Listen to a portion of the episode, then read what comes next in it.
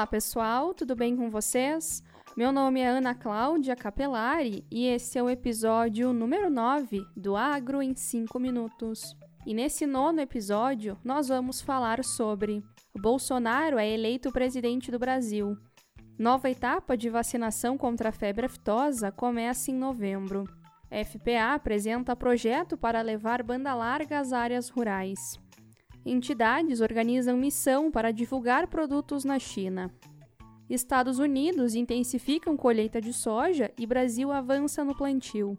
E Indonésia plantará a primeira cana-de-açúcar transgênica.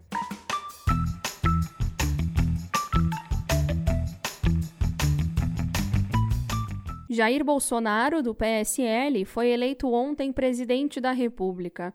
Candidato obteve 55,1% dos votos, o que soma mais de 57 milhões de votos válidos. O candidato derrotou Fernando Haddad, do PT, que conquistou 44,9% do eleitorado. Após a eleição, já começa o trabalho de definir a equipe de governo. Para o Ministério da Agricultura, ainda não há um nome confirmado. São cotados e, por enquanto, são somente especulações o nome do senador eleito pelo Rio Grande do Sul, Luiz Carlos Heinze, Luiz Antônio Naba Garcia, presidente da União Democrática Ruralista, Tereza Cristina, deputada e atual presidente da Frente Parlamentar da Agropecuária, e dentre outros nomes.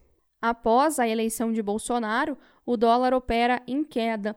Por volta do meio-dia desta segunda-feira, a moeda americana estava cotada em R$ 3,64. O Ibovespa registrou alta de 0,78%.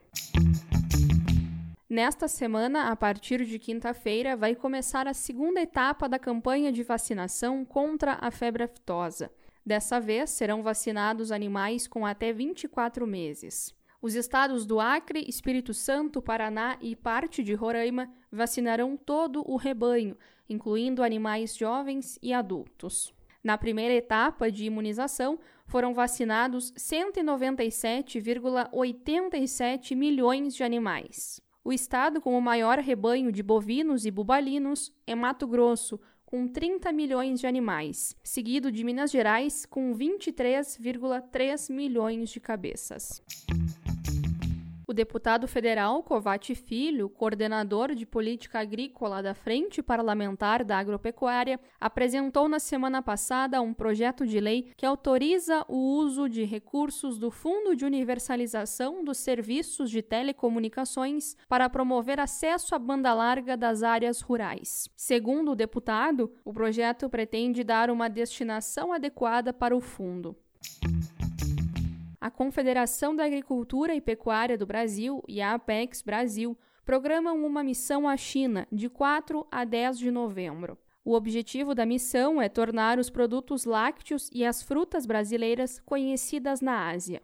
A comitiva será formada por entidades privadas, empresários e representantes do governo. O roteiro será focado na região de Xangai. Outro objetivo é entender como funciona a regulação da China, em especial nos aspectos sanitários.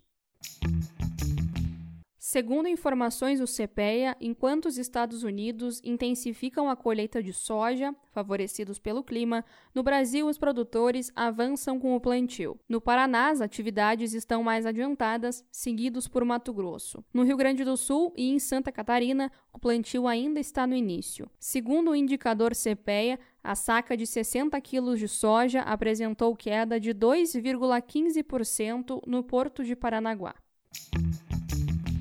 O governo da Indonésia aprovou o plantio e a venda da primeira variedade geneticamente alterada de cana-de-açúcar resistente à seca. A cana NXI4T contém o gene da betaína e foi desenvolvida por uma empresa produtora de açúcar.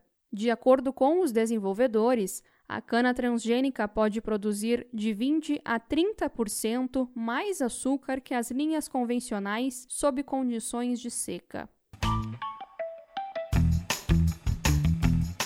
Você ouviu o podcast Agro em 5 Minutos. Apresentação de Ana Cláudia Capelari e produção de Vinícius Coimbra. Curta a nossa página no Facebook Agro em 5 Minutos. Nos siga no Instagram, arroba agro em 5 minutos e também no Twitter, arroba agro em 5. Até o próximo episódio. Tchau!